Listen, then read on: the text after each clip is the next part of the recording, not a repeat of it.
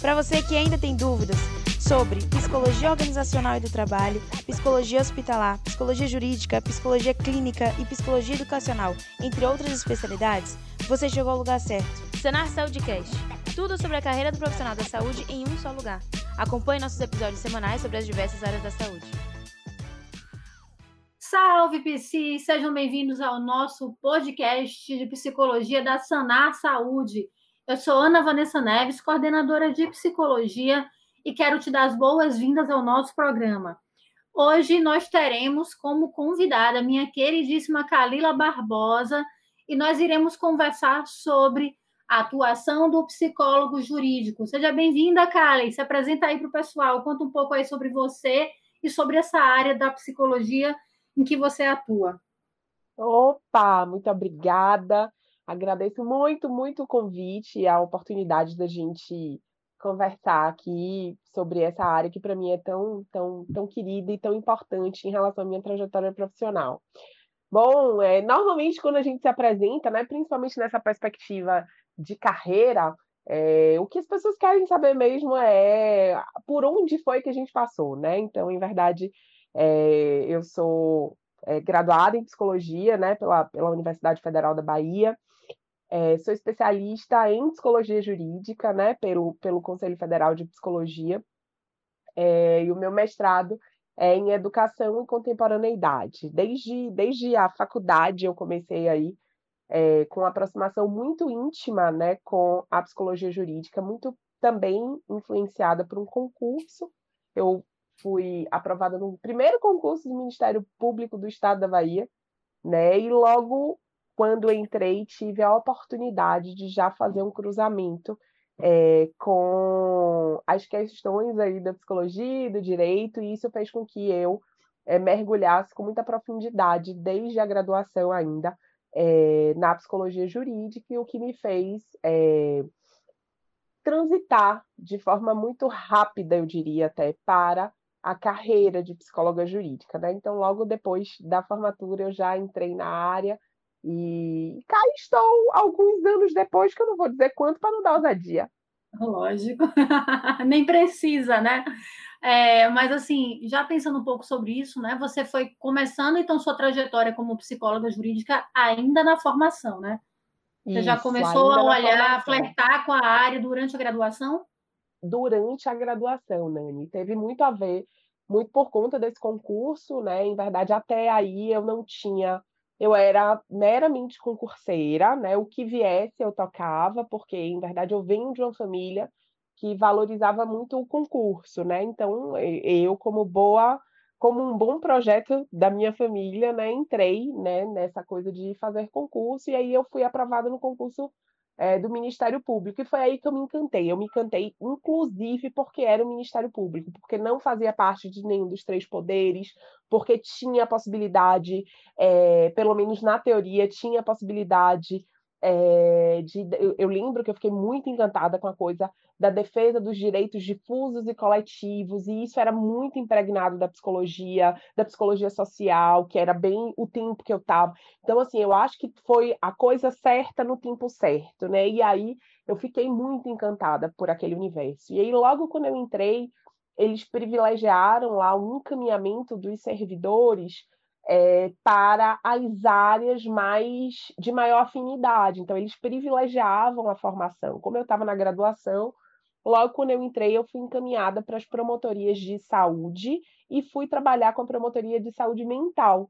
Né? Então, eu comecei logo trabalhando com HCT, é, fiscalizando a forma como a, a a, o internamento compulsório acontecia e tal, e aí pronto, aí foi ladeira acima no sentido de ganhar ainda mais intimidade, mas com certeza eu acho que foi muito diferencial eu fazer essa escolha, né, e aí botar essa escolha entre aspas, porque teve uma coisa da circunstância também, é, mas fazer essa escolha ainda na graduação. A minha faculdade a gente tinha optativas, então eu acabei direcionando as escolhas das minhas optativas né, para a área da, da psicologia jurídica. Então, eu fiz psicologia jurídica, eu fiz psicologia criminal, eu pegava optativas e eletivas, na minha época tinha isso, de direito no curso de direito. Então, eu acabei construindo é, um saber por escolha que, de alguma forma, contribuísse para aquilo que eu estava construindo é, dentro aí da minha, da minha atuação profissional. Isso é bem interessante, porque você se inseriu nessa área por causa de um concurso que você prestou, mas o fato de fazer uma escolha, de prestar um concurso em uma área, é, a gente geralmente orienta que seja feito porque você já tem alguma afinidade. Algumas vezes acontece de uma forma que a pessoa não direciona a carreira nesse sentido, mas a gente fica numa carreira quando a gente se identifica com o que está, com, o que fala aquela carreira, né? Então, provavelmente, se para você o trabalho dentro do Ministério Público não fizesse sentido, você não teria ficado ali tempo suficiente para se identificar com a área de psicologia jurídica, né? Então... Perfeito, perfeito. E eu acho que isso tem influência. E aí, naquele tempo, é porque eu acho que eu estou falando muito com a cabeça de Kalila naquele momento. E naquele momento, talvez eu ainda não reconhecesse algumas coisas do meu próprio contexto de família como eu reconheço hoje.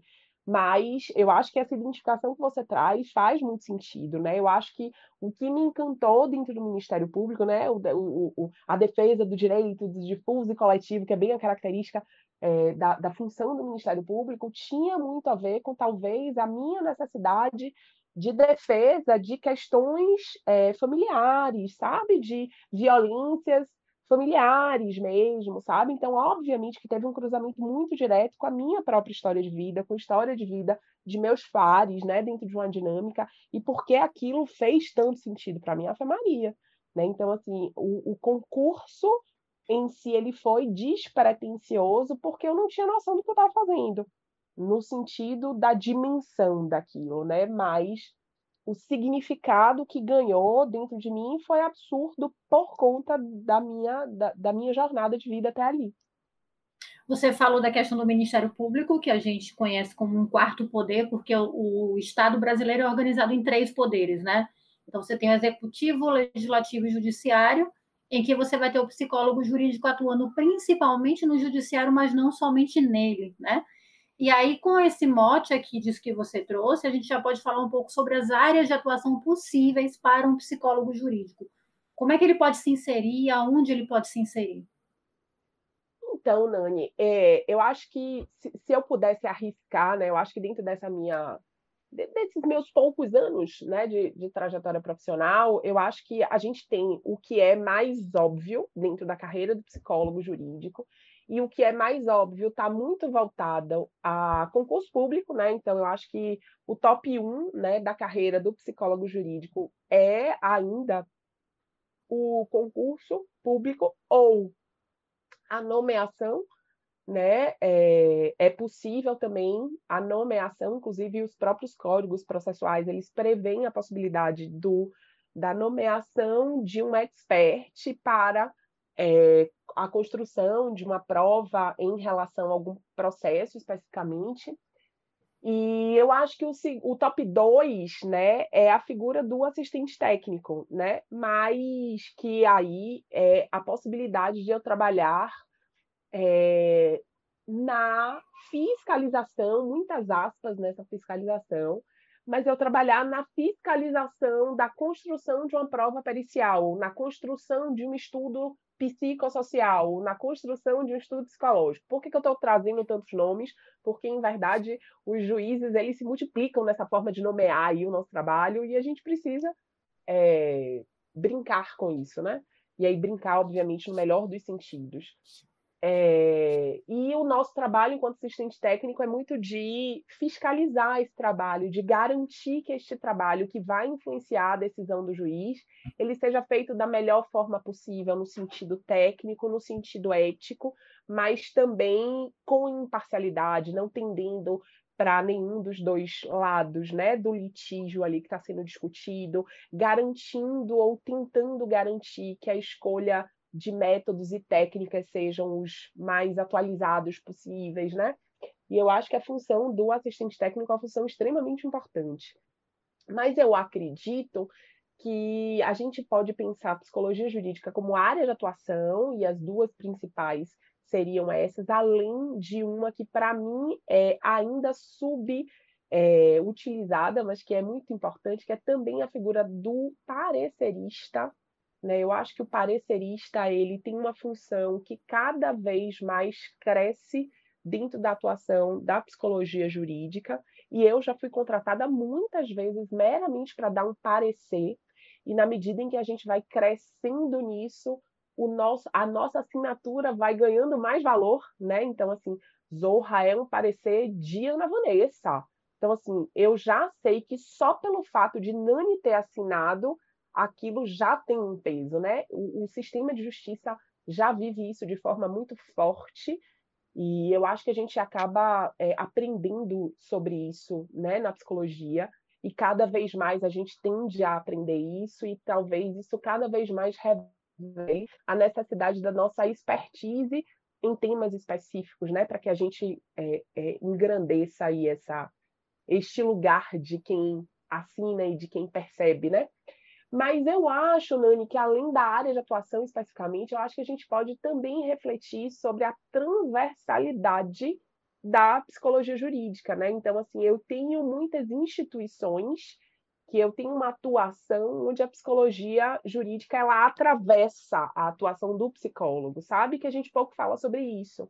Então, eu acho que eu tenho a psicologia jurídica como área de atuação, mas também como um saber necessário à atuação que a garantia de direitos para o sujeito atravessa essa atuação, sabe? E aí a gente fala, por exemplo, dos CRAs, dos CREAs da vida todos, e que eu acho que mesmo que não sendo entendido como uma área de atuação psicólogo jurídico, mas o saber transversal aí ele acaba fundamentando esta atuação para que ela funcione como deveria funcionar, né? Então eu gosto de fazer essa diferença. Sim, eu acho importante. A gente teria aqui dois, duas possibilidades de, de categorização, organização, só para ficar mais claro para quem está ouvindo, que é pensar na atuação em si no papel, então você pode ter como perito, como assistente técnico, como um consultor, que aí você trouxe o caso do parecerista, mas ele, ele é um consultor que vai emitir um parecer, né? Então a gente poderia estar tá usando aí da, essas duas maneiras de, de, de nomear. É, e uma outra coisa são os serviços nos quais ele se insere, né? E aí a gente tem os tribunais de justiça, a gente tem o sistema prisional, a gente tem todo o sistema de garantia de direitos, que também são lugares em que o psicólogo pode estar se inserindo, não é? Seria dessa forma? Isso, exatamente. E, Kali, você, como psicóloga jurídica, como é que você percebe a importância desse profissional para a sociedade e para a psicologia também? Então, é, vou começar o macro, né, para a sociedade. Né? Eu acho que cada vez mais a gente tem entendido que a gente precisa é, pensar que essa subjetividade motiva a objetividade de nossas demandas processuais e que não dá para eu discutir a objetividade da demanda sem colocar na mesa a subjetividade é, da queixa, né? Então, assim, muitas vezes o que a gente está discutindo aí é a mágoa, muitas vezes o que a gente está discutindo é a expectativa frustrada, muitas vezes o que a gente está. Não é o que está posto, não é o objeto do processo, né? E muitas vezes os sujeitos eles não conseguem chegar a um acordo porque eles não conseguem falar sobre isso que move. Na verdade, muitas vezes eles nem sabem o que é que move, eles só sabem que não querem, né? E quando a gente pensa dessa forma, quando a gente consegue levar isso para as dinâmicas processuais, eu acredito que a gente tem muito mais chance de ter resultados satisfatórios dentro do sistema de justiça.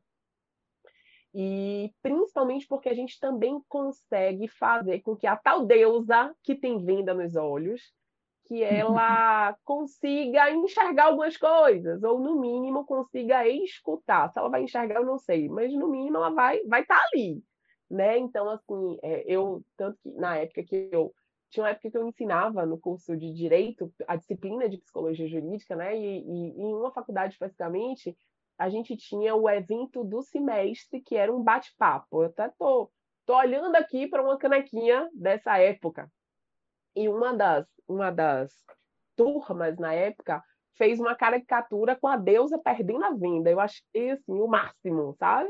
E é isso, eu acho que a psicologia ela dá à sociedade a possibilidade da deusa enxergar, né? Ou pelo menos enquanto é, uma, um caminho mesmo, né? Enxergar. O que ela Ajuda a enxerga, desvendar, né, Kali? Ajuda a desvendar. Né? Literalmente. Né?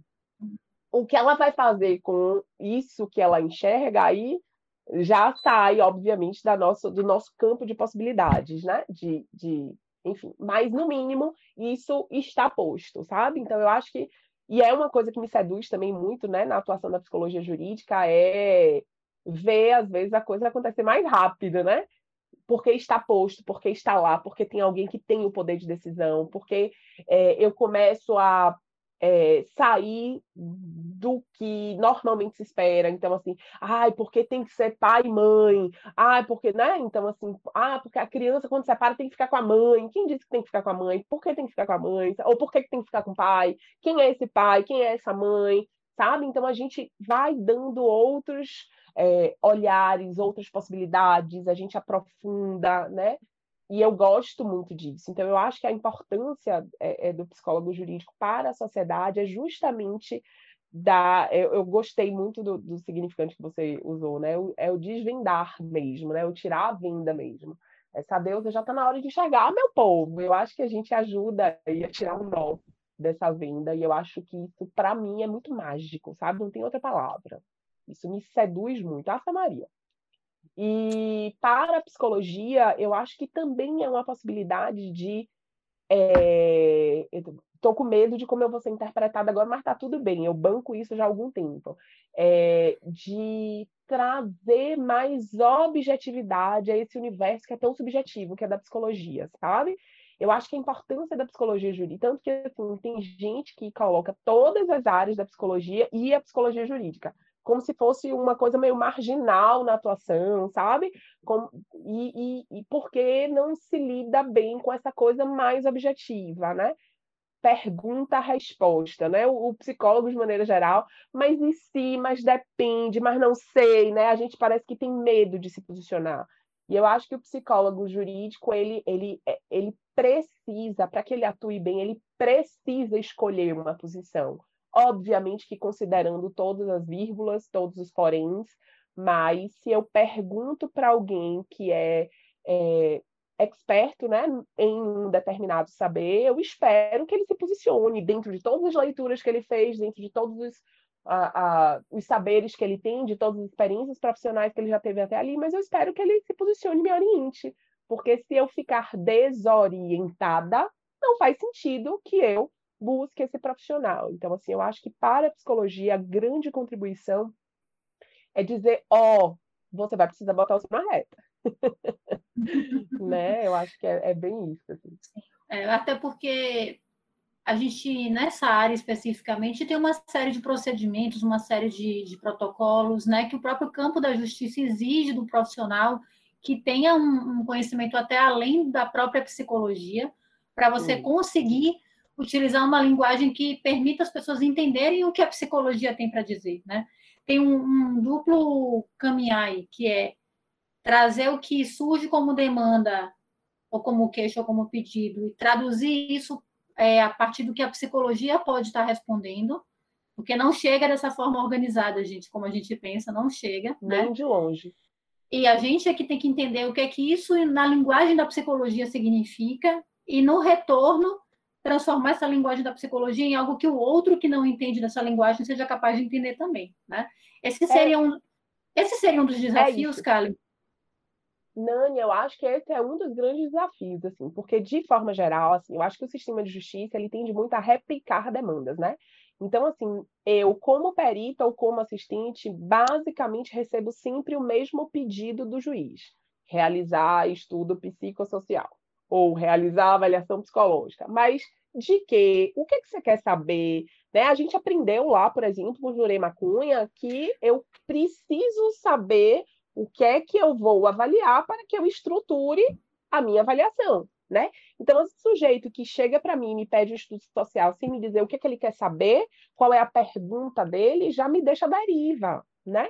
Então, eu vou precisar olhar o processo, ver o que é está sendo discutido, supostamente ver ali o, o que é que está ali, né, como, como medula espinhal naquele processo, para que eu possa, diante disso, deduzir uma avaliação, e obviamente né, a, a experiência vai fazendo com que isso seja cada vez mais fácil, para que a partir disso eu estruture o meu modelo de coleta de dados, análise e vá responder a ele, né? Então, assim, ele, eles não deixam claros claro, desculpe, o que ele quer saber. Ele quer um estudo social, ou um estudo psicossocial, um estudo psicológico, uma avaliação psicológica, mais amplão, assim, sabe? E a gente conseguir refinar isso, traduzir de cá, né, para o lado de cá, de entender, de construir a demanda, de é, estruturar a metodologia, de analisar os dados, produzir documento e entregar que seja compatível aquilo que está se discutindo dentro do, do, do, da dinâmica processual, eu acho que esse é realmente um dos grandes desafios. Conseguir é, me comunicar, né? Eu acho que talvez, se eu fosse fazer um resumão, eu acho que é a coisa do, da comunicação. Primeiro, do que se pede e do que se entrega, e segundo, da própria linguagem, né? Tem um exemplo clássico, assim, que eu sempre trago, de uma, uma, um documento que eu peguei num, num, num desses trabalhos aí na vida, e que a conclusão da colega era que o sujeito estava estruturado na foraclusão do nome do pai, e que por conta disso ele tinha agido da forma que ele tinha agido. Aí deu tilt, né? Porque assim, uma coisa é você falar nisso na análise, ok, na análise até cabe, ok, mas se explique melhor, fundamente, né? Mas na conclusão trazer é, uma, uma teoria tão específica da psicologia, não é só a psicanálise, é a psicanálise lacaniana. E o que é pior, o termo foraclusão, especificamente, tem uma analogia com o termo jurídico, forclusão. E aí, filha, o caos estava formado. Eu peguei, quando chegou para mim, foi depois desse documento, eu peguei o circo literalmente armado e me botaram no meio do picadeiro. Né? Então, assim, eu acho que essa coisa do entender que eu tenho uma, uma teorização própria, um saber próprio, mas estou também me dispondo a dialogar com outro saber que tem uma outra demanda, que tem outras expectativas, inclusive é, de, de, punir, de tirar, de colocar, de privilegiar, né, ou de hierarquizar, de colocar como réu e autor, né, são palavras que eu tenho bem dificuldade de lidar no geral, mas lido muito bem quando estou na atuação. Então, assim, é só para que a gente perceba que a gente vai precisar sair do nosso campo de conforto, né? E que é igualmente assustador e sedutor. É, e isso que você trouxe, esse exemplo aí, ele é bem, bem perigoso, assim, se a gente for parar para pensar, porque se a gente não se comunica de uma forma clara, a gente abre espaço para que o outro entenda a partir das próprias referências, né? E aí a conclusão que você fez, que não foi uma conclusão de uma forma objetiva, permite ao leitor daquele documento que conclua o que ele achar que deve concluir. E aí ele vai tomar uma decisão com base no que ele entende que é esse termo, e não naquilo que você realmente está comunicando. Então, eu acho que é, é um ponto bastante delicado do trabalho do psicólogo, e, sobretudo, quando a gente precisa lidar tanto com avaliação e com produção de documentos, como é o caso da psicologia jurídica, né, Carly? Perfeito. E assim, é, até para a gente clarificar melhor o, o que a gente está falando, por exemplo, a forclusão lá no sistema de justiça é a perda de, de tempo de discussão. Né? Então, assim, ó, aquele, aquele, aquela discussão ali forcluiu. Então, assim, já passou o tempo, perdeu a né? validade né? de, é, prescreveu, prescreveu. Então, assim, isso. Então, quando de repente eu coloco isso na conclusão, é muito possível que uma, um profissional do direito tatue no conceito que está lá o, a referência que ele tem. Né? Então, assim, o sujeito passou da validade na função paterna. Oi, mas eu nem perguntei isso.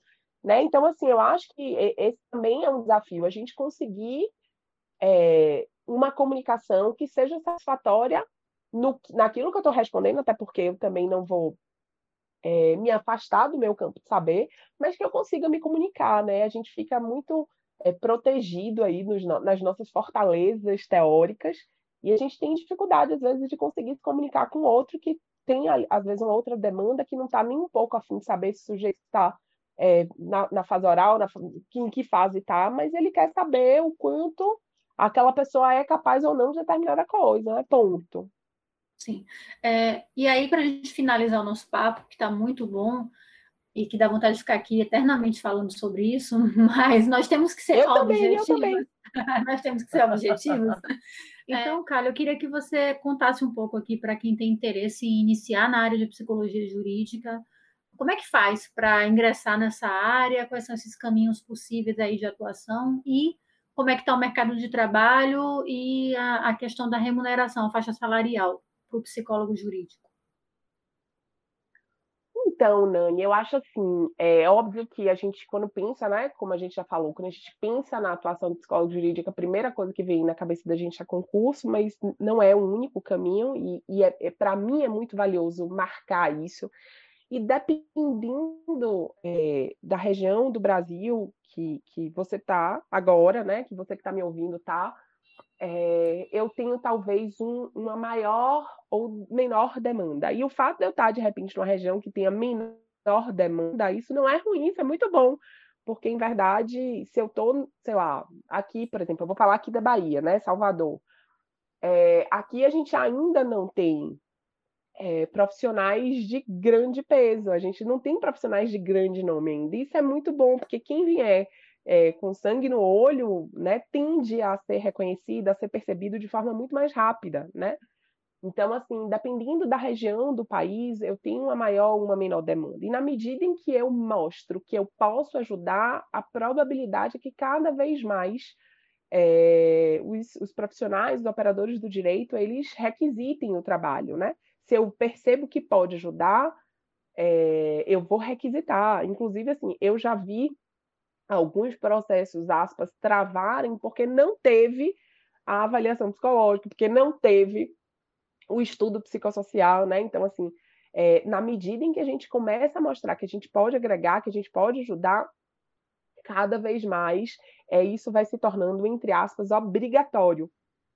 E a gente viu isso, inclusive, com a trajetória dos assistentes sociais. Então, assim, eu acho que eles que começaram um pouquinho antes que a gente, assim, nessa, nessa relação com o sistema de justiça, eles mostraram para a gente já o quanto é, é, possível você construir aí uma, um vínculo, inclusive de necessidade mesmo, é, dentro dos processos, quando a gente começa a mostrar que a gente faz diferença, quando a gente ajuda aquilo que está sendo discutido. É, então, eu acho que a carreira ela é, é, é, muito potente, sabe? Eu acho que ela é muito promissora. Agora, obviamente, que está diretamente atrelado ao investimento que o, a psicóloga, o psicólogo faz, né? O quanto a gente investe, investe tempo, investe em estudo, investe em saber e investe em amostragem. É, a gente precisa ter amostragem, gente. Eu acho que, assim, de forma geral, a gente aprende muito, né, sobre como atuar, mas a gente não aprende nada como aparecer, né? E eu acho que uma, uma, uma coisa bem forte em relação à atuação de, do psicólogo jurídico não concursado é que ele precisa aparecer, ele precisa mostrar que sabe, ele precisa mostrar que ajuda. E isso vai é, poder ser feito, né? Eu me apresentando para profissionais do direito, eu mostrando que sei, eu mostrando que ajudo, eu fazendo evento, eu participando de evento de direito, sabe?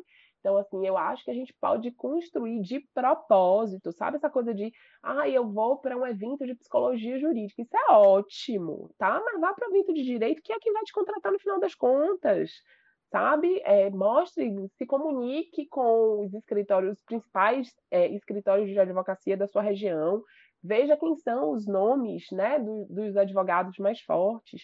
Gente, é, já eu já peguei caso que foi o promotor que me indicou, sabe? Teoricamente, o promotor ele não faria indicação, mas porque ele ouviu, alguém disse e tal, sabe? Então, assim, apareça. Eu acho que o segredo, e hoje em dia, né, com, com internet, com Instagram, com tudo, a gente tem possibilidade de fazer isso de uma forma muito mais fácil. Não com menos trabalho, né, mas muito mais fácil. A gente aparece muito mais fácil. Então, assim, se a pessoa funcionar aí de propósito no investimento da, de, dessa carreira, eu acho que a gente tende a ser demandado de forma muito mais rápida. E sobre grana, Nani, Eu acho que isso tem a ver muito com a percepção individual de preço de hora que o psicólogo tem, né? E eu, eu, eu gosto muito do assistente técnico, né? Em relação à precificação especificamente, eu gosto muito do assistente técnico porque a gente tem talvez uma maior liberdade de precificar o nosso trabalho, né? É, no, na, quando eu sou perita, às vezes é me solicitado a apresentação de honorários, mas às vezes o valor é pré-estabelecido. Isso vai depender muito é, do, do, da, do poder aquisitivo das partes mesmo, né? Mas o assistente técnico, eu acho que é, tem, tem uma liberdade maior de, de precificar, né? Assim como o parecerista também, né? O que, o que você chamou de consultor, e que é um consultor mesmo, mas é que eu acho mais bonita a palavra parecerista, eu acho mais chique. E aí a gente precifica, né? E, e é, é importante que a gente marque. Quanto mais qualificado e reconhecido no meio aquele psicólogo é, maior o preço dele, né? Por quê? Porque a percepção de valor dele está mais estabelecida. Então, é, um, um, um, o parecer pode ser exatamente a mesma coisa, mas por que Nani assim, né, como a gente já falou antes, isso faz diferença, sabe? E isso tem a ver diretamente com esse investimento na carreira que a gente falou aqui há pouco. Sim. Pensando nessa questão salarial, se a gente for olhar para o serviço público em termos de concurso, a gente tem no judiciário remunerações entre 7 e 10 mil, geralmente inicial. Se você vai ali olhar para outras, né, por exemplo, ministérios públicos, ou até no executivo, ou no legislativo, entre 5 e 7 são as faixas. Mas atuando numa perspectiva como profissional liberal, é possível ganhar até mais do que isso, não, Cali? É possível ganhar bem mais do que isso, né? Agora, eu acho que a gente tem, tem uma coisa bem importante para falar sobre essa atuação, até porque o quanto eu ganho tem a ver diretamente com o quanto eu produzo, né? E no sistema de justiça a gente não pode fazer mensurações, pelo menos, por exemplo, mensais, né? Às vezes vai ter um mês, talvez, que eu receba uma boladinha e eu posso ficar meses sem receber nada, né? Porque, em verdade, muitas vezes a gente precifica pelo processo, né? Então, assim, eu, eu, eu e, e, a justiça demora oito meses, dez meses, um ano para você concluir aquela parte ali onde você entra, né? Então, assim, essa, essa percepção de salário numa dinâmica mensal, como normalmente é, a gente funciona, ela seria um pouquinho diferente aqui, né? Principalmente quando eu não tenho uma vinculação institucionalizada, né? Eu, eu sou liberal. Então, eu não vou trabalhar por mês. O, o, sujeito ele não vai me pagar por mês, ele vai me pagar pelo trabalho. Ele vai, me, eh, por exemplo, eu meu último trabalho aceito em psicologia jurídica foi no mês de no final de outubro. E até agora, estamos em 17, 18 de dezembro hoje, né, de 2020. Eu estou fazendo essa marca é, temporal justamente para mostrar que eu tenho dois meses que eu aceitei um trabalho, mas que, a, como assistente técnica, que a perita nem começou ainda. Então, em verdade, é um valor fixo, mas eu fico presa, entre aspas, até este trabalho terminar. E significa dizer que eu tenho que ter critério também para aceitar novos trabalhos. Porque, de repente, se todo mundo resolver fazer no mesmo tempo, eu vou me embolar e eu não vou conseguir fazer o meu trabalho, entende? Então, tem uma questão aí de gestão de carreira, até de pensar qual é o teu perfil. Porque se você é uma pessoa que tem um perfil mais é, autônomo e proativo, uma carreira liberal, uma carreira, você sendo CEO da sua própria carreira, é algo que vale muito a pena. Mas se você não se vê como alguém que tem esse perfil de estar tá buscando é, e de estar tá mostrando sua cara para poder gerenciar a sua carreira, talvez um concurso público seja muito mais adequado para você, porque você vai ter as demandas já estabelecidas, os prazos estabelecidos e o vencimento também, o, o recebimento mensal também já garantido, né? Então Perfeito, então, é, é isso. Então, é, é, até isso, gente. É importante a gente estar pensando em termos de carreira, que é quem sou eu, como é que eu me vejo hoje, né? o que, que é mais benéfico para mim, e realmente gerenciar a sua carreira, tomar decisões, não se deixar levar, né? Nisso, eu acho que a formação é muito importante, e uma formação até que seja mais ampliada, no sentido de não olhar somente para, às vezes, conteúdos técnicos da profissão. Esses você precisa ter domínio, não tem para onde correr. Para mim, é feijão com arroz, Cali. Mas a gente precisa também estar tá olhando para outros conteúdos, outras formações. Quem sabe só de psicologia, às vezes não consegue entregar nem a psicologia, né? Então, tem a questão do, do marketing, tem a questão do domínio da legislação, né? conhecimento da linguagem técnica do direito.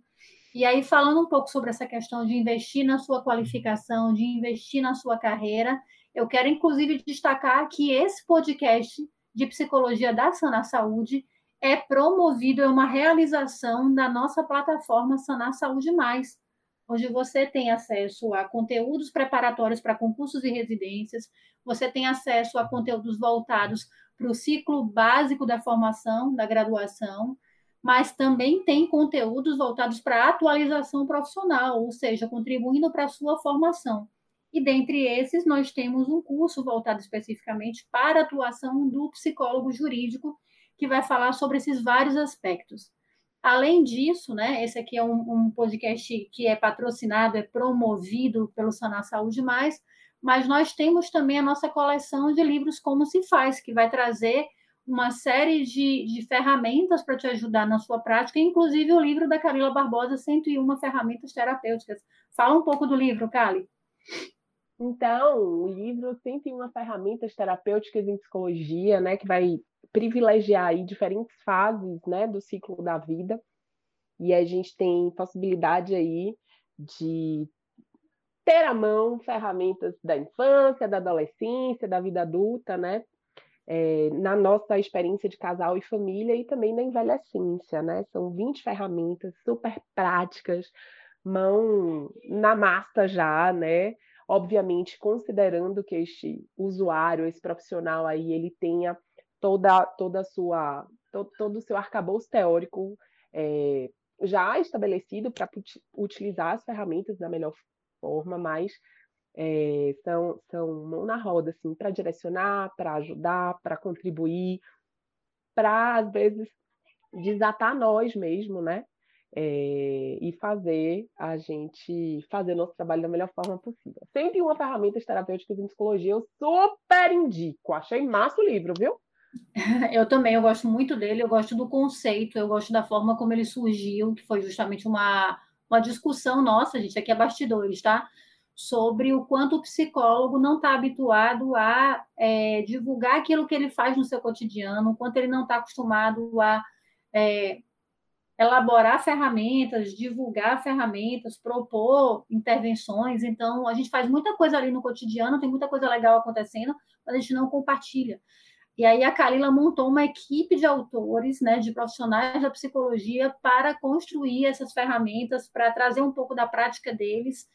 É um livro que é voltado para a atuação clínica, mas que não se insere somente na clínica, né, cara? Você pode estar usando em diversos contextos, né? Sim, sempre quando eu estiver lidando aí, né, com é, esse, esses ciclos da vida, e olha que às vezes uma ferramenta de adolescente pode ser utilizada no adulto, do, do da, da envelhecência pode ser usado é, para o adolescente, e esses cruzamentos todos eles podem acontecer, mas eu, eu costumo dizer que, em verdade, não necessariamente na escuta clínica apenas eu preciso é, lançar mão né, da, de uma ferramenta para ajudar, para construir. Às vezes é numa estruturação de pensamento, às vezes é numa organização é, de um trabalho específico que eu estou fazendo. Então, em verdade, eu acho que devia ser livro de cabeceira. Pronto, falei.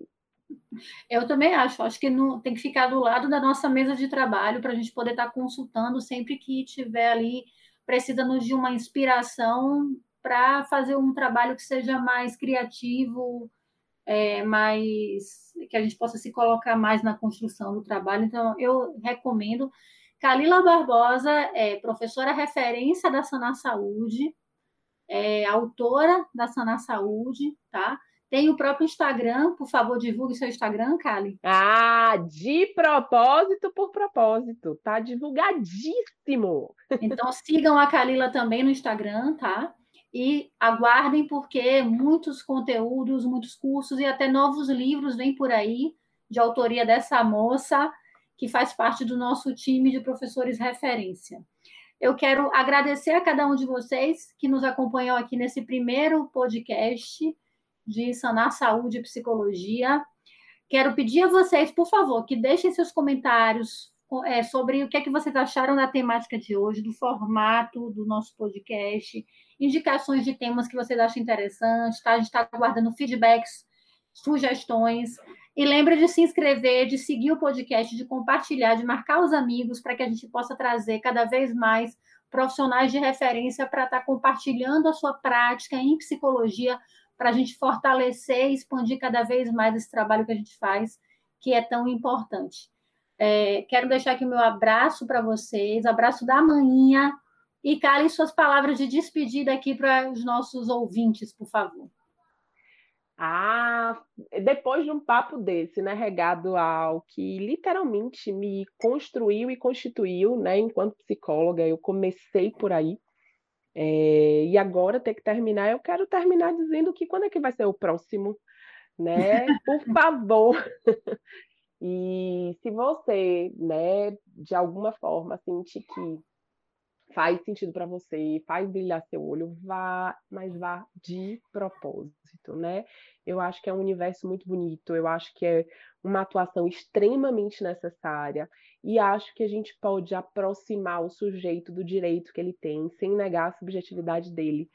E acho que a nossa função, né, na atuação com a psicologia jurídica é bem essa, é garantir esse sujeito de direito, mas esse sujeito que também deseja e que não é excludente, né? Enfim, obrigada, Nani, obrigada pela oportunidade de me lembrar o quanto eu gosto desse universo. Obrigada pelo papo, obrigada pela sempre pelos bons insights. E tamo junto, minha filha. Muito obrigada a você, Carly, pela partilha de sempre, por essa parceria que a gente tem já há tantos anos de trabalho e que acabou se tornando uma parceria de amizade também. É muito bom ter você por perto sempre. E vocês que estão nos ouvindo, eu aguardo vocês então no nosso próximo Sanar Saúde Cast, psicologia com muito mais sobre carreiras na nossa profissão. E vamos embora fazer acontecer, gente. Hard work manhã. Um beijo grande, até o próximo.